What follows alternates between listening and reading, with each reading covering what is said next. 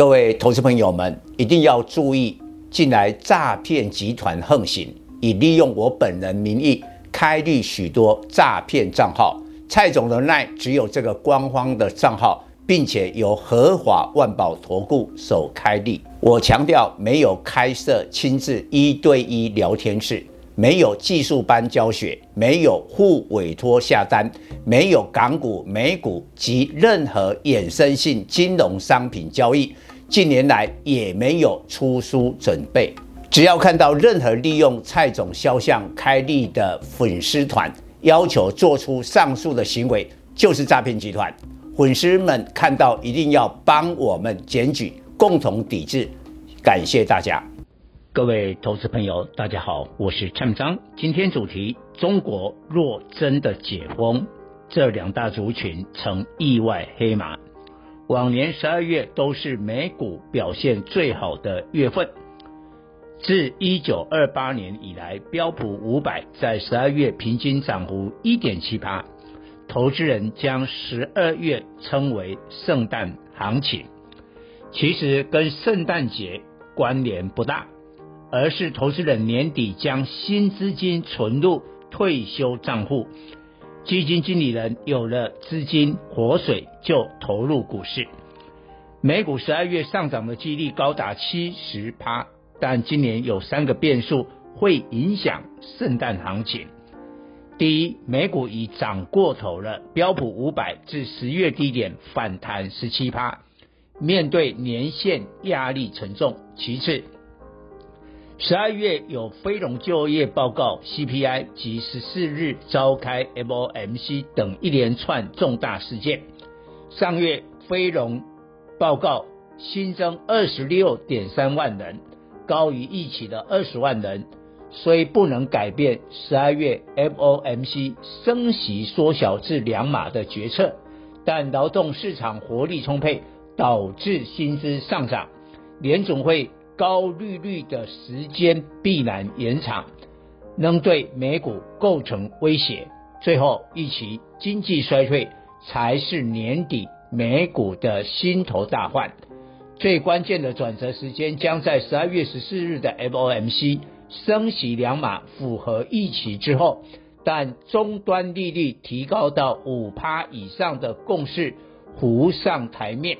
此时，美股针对即将到来的二零二三年展望转趋保守，基金经理人逢高获利了结，大举回收现金，准备二零二三年第一季美股再次回档修正时买进布局。究竟明年美国经济是否会衰退、温和衰退或深度衰退，现在很难判断。但以身为美国供应链的台湾来说，主计总处已给了答案。十一月二十九日下修今年经济成长率至三点零六趴，较八月的三点七六趴预测下修零点七趴，所幸今年 GDP 勉强保三，但预测二零二三年经济成长率为二点七五趴，保三无望。华尔街投行纷纷看跌，二零二三年美股似乎为明年春天前的第二只脚布局。如果不看保守，怎会有低点可以进货呢？摩根斯丹利认为，标普五百本波熊市反弹后，明年第一季触底，但联准会将停止升息，美股下半年回升。摩根大通更判断美股将在明年上半年大跌，标普五百会破底，比今年的最低点更低。最主要理由，美国经济将温和衰退。根据彭博追踪十七家华尔街投行的预测，总计预测标普五百将在明年下跌，这是一九九九年以来首次的悲观看法。当然，华尔街机构看法未必正确，但会有一定的影响力。尤其本波反弹幅度不小之后，引发年底获利了结的卖压。台股十二月走势大致追随美股，十四日 FOMC 前，台股持续反弹，但上档压力越来越重。FOMC 若升息两码，极可能利多出尽，但随之而来是明年经济衰退的忧虑。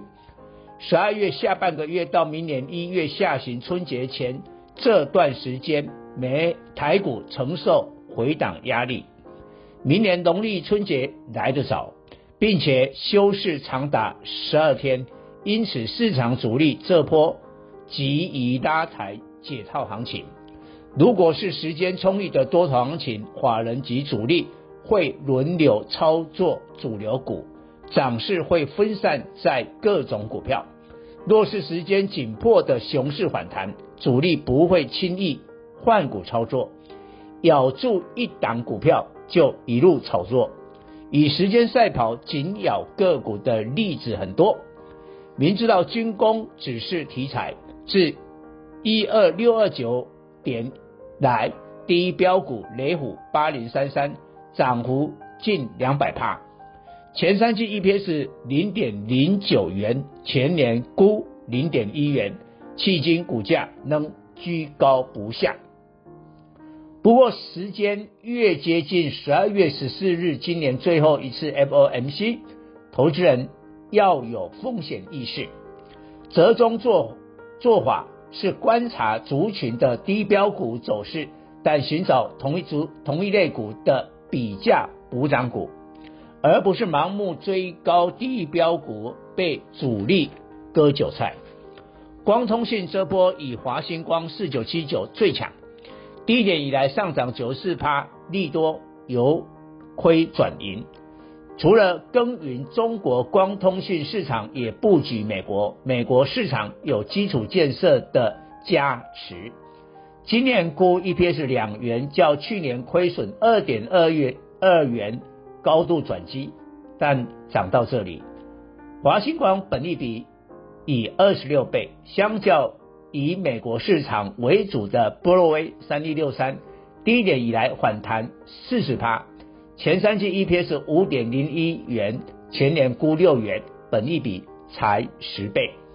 IPC 本波以利端六二四五涨升一倍最突出，利端今年 EPS 估八元，明年继续成长，不过股价已站上百元，可以注意广基八零五零、威强电三零二二、鸿宝五二五八等三档，今年预估 EPS 也是八元水准的。比价补涨，广基底部以来反弹三十六趴，威强电四十九趴，鸿宝四十二趴。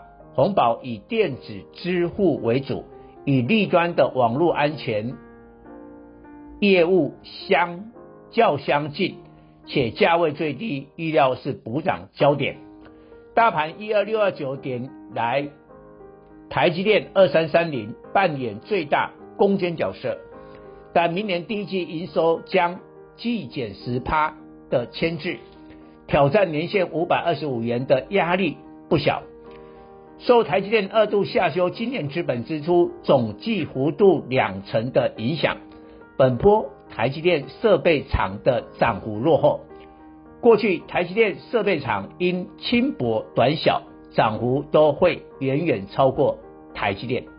但本波台积电底部以来，上涨三十七趴，但汉唐二四零四仅涨三十五趴，嘉登三六八零涨三十七趴，星云三五八三涨三十三趴，环轩六一九六涨三十三趴，金鼎三四一三涨二十四趴，万润六一八七涨三十七趴。看来台积电设备股将有短线补涨机会。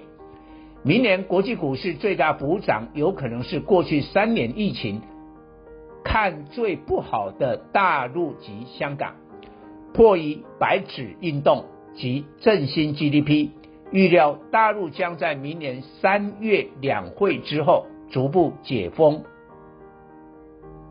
不要低估十四亿人恢复消费需求的力量，钢铁及散装轮两个族群。最快速反映中国需求的复苏。如果中国解封现象更明确，人民币汇率目前已突破七元关卡，不无可能钢铁、散装轮意外成为台股十二月及明年一月的焦点。